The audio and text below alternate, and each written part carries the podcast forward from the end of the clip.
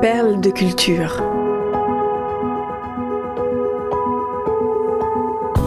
Découvrez comment les artistes trouvent l'inspiration dans leur propre vie pour créer des œuvres d'exception. Une série au cœur de la création, proposée par Cultura et racontée par David Abiker.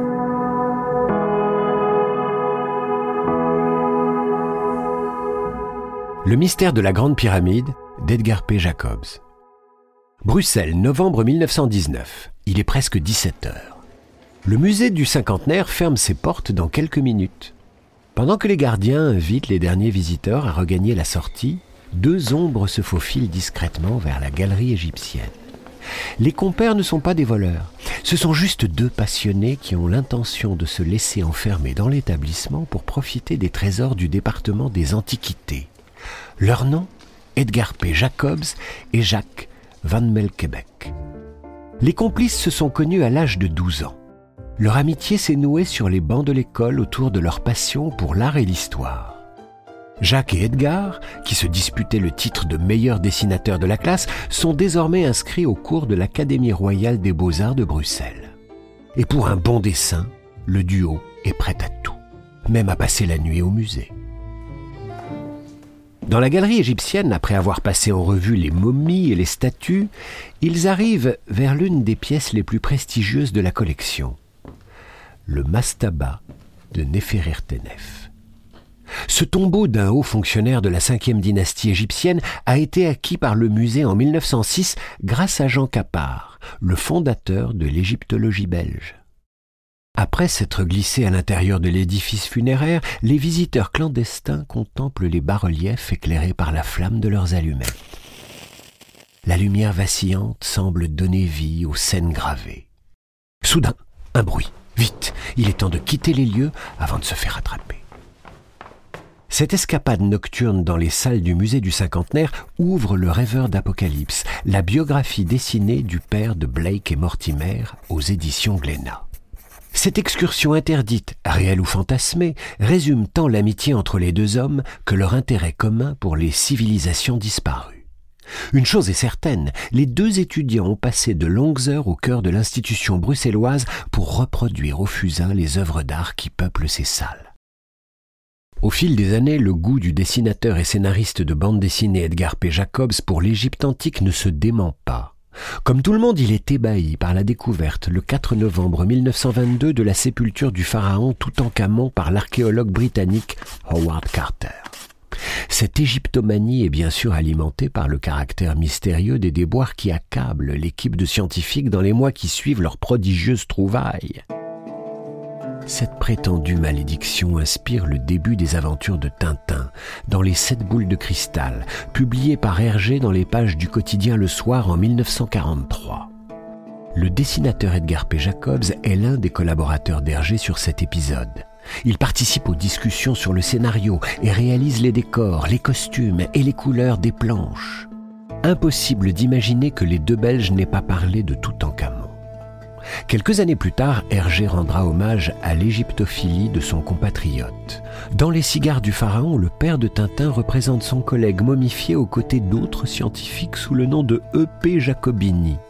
Edgar P. Jacobs est attiré par la civilisation égyptienne, ses pharaons, ses pyramides, son sphinx, ses barques solaires, ses chambres royales cachées, ses passages secrets.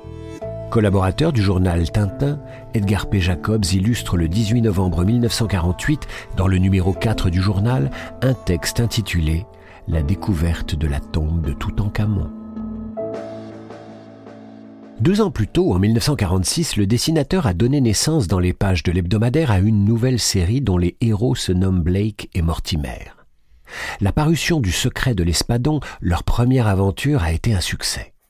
Pour la suite, Jacobs se tourne naturellement vers l'Orient pour imaginer les décors des péripéties du duo britannique.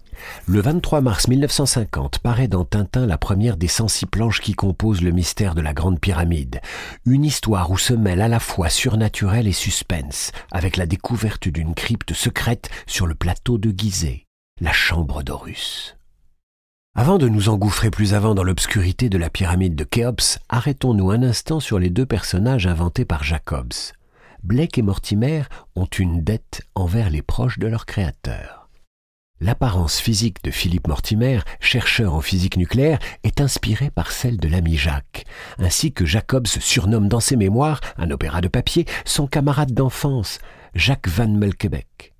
Le dessinateur a simplement ajouté au visage carré et au nez légèrement retroussé de son complice une barbe rousse accentuant le caractère écossais de son personnage. À l'Académie royale des beaux-arts, Jacques Van Melkebeck et Edgar P. Jacobs ont fait la connaissance d'un autre étudiant, Jacques Lodi, fils d'un peintre officiel de la cour royale de Belgique. Ce second Jacques prête lui ses traits au capitaine Blake. Jacques Lodi, grand amoureux de l'Écosse, est le conseiller british de Jacobs.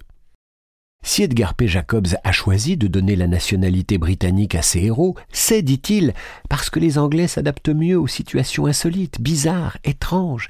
Et puis il y a le fameux humour anglais, qui détend et qui fait passer plus aisément les moments dramatiques. Dans les quarante premières pages du mystère de la Grande Pyramide, Blake est invisible. Mortimer occupe le premier rôle. En villégiature en Égypte, à l'invitation d'un ami archéologue, le professeur se passionne pour le pharaon maudit Akhenaton.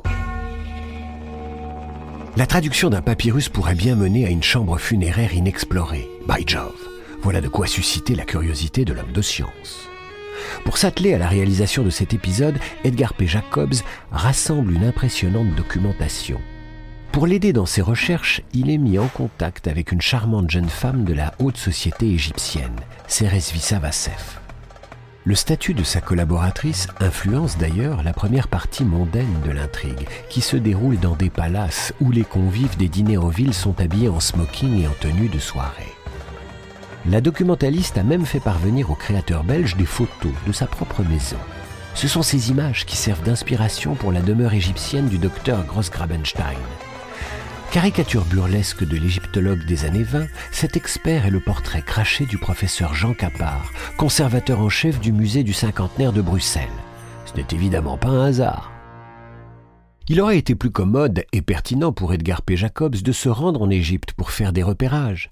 Malheureusement, il doit renoncer à ce voyage pour, comme il dit, des conjonctures économiques défavorables. Cette pudeur sémantique dissimule le besoin de régler quelques affaires personnelles. Jacobs et son épouse Nini sont en effet en train de se séparer. Le 20 octobre 1951, le divorce est prononcé. Edgar P. Jacobs entretient depuis quelques années une relation avec Jeanne Quitelier. Jeanne était auparavant mariée à Henri-Auguste Quitelier. Cet homme n'est pas un inconnu pour Edgar. Il a même longtemps été son rival, redouté et détesté durant leur adolescence. Comme on l'a vu pour Blake et Mortimer, la fiction rejoint parfois la réalité.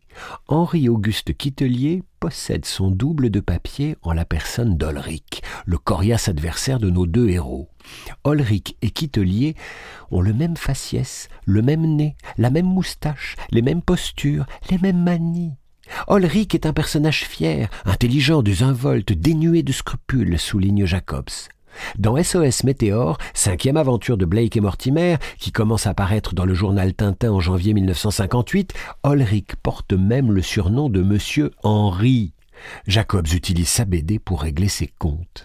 Il prend ainsi un certain plaisir à se venger de son ancien opposant, en ridiculisant l'infâme Olric et à mettre en scène ses échecs permanents. Mais à force de le mettre en scène, Jacobs a fait d'Olric son propre double.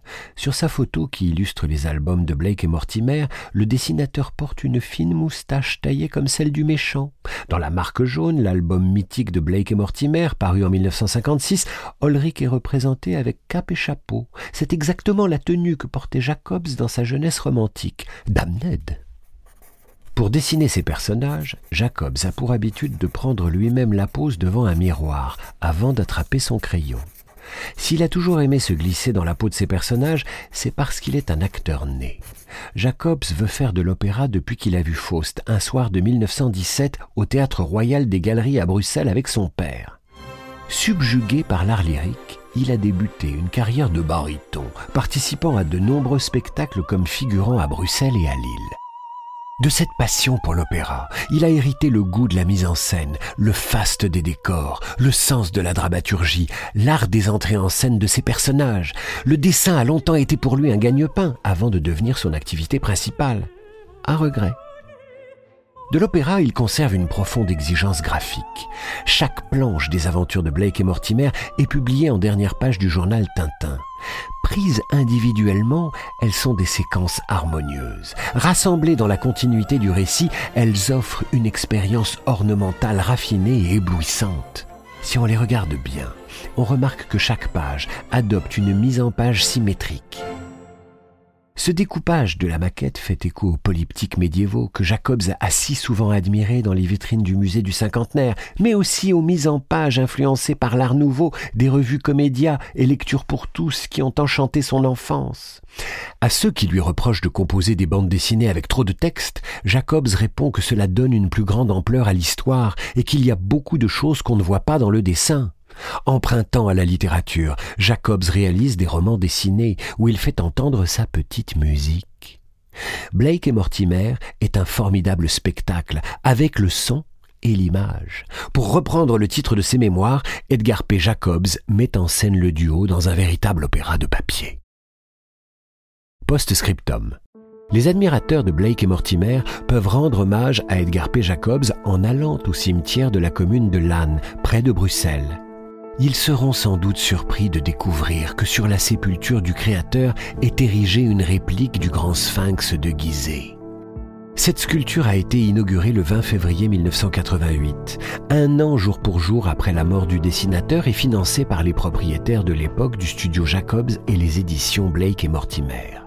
Sur la tombe, on peut lire Edgar P. Jacobs, 1904-1987, artiste lyrique, peintre, illustrateur et créateur de la bande dessinée Blake et Mortimer.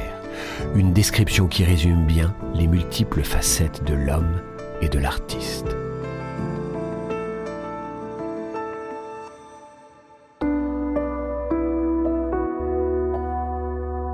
Perle de culture est un podcast Cultura produit par Création Collective. Texte de Julien Bordier, raconté par David Abiker. Rédaction en chef, Éric Leray. Curation, Frédéric Benaïm. Réalisation, Léo Gagnon. Générique, Alto Music. Naming et création graphique, St. John's.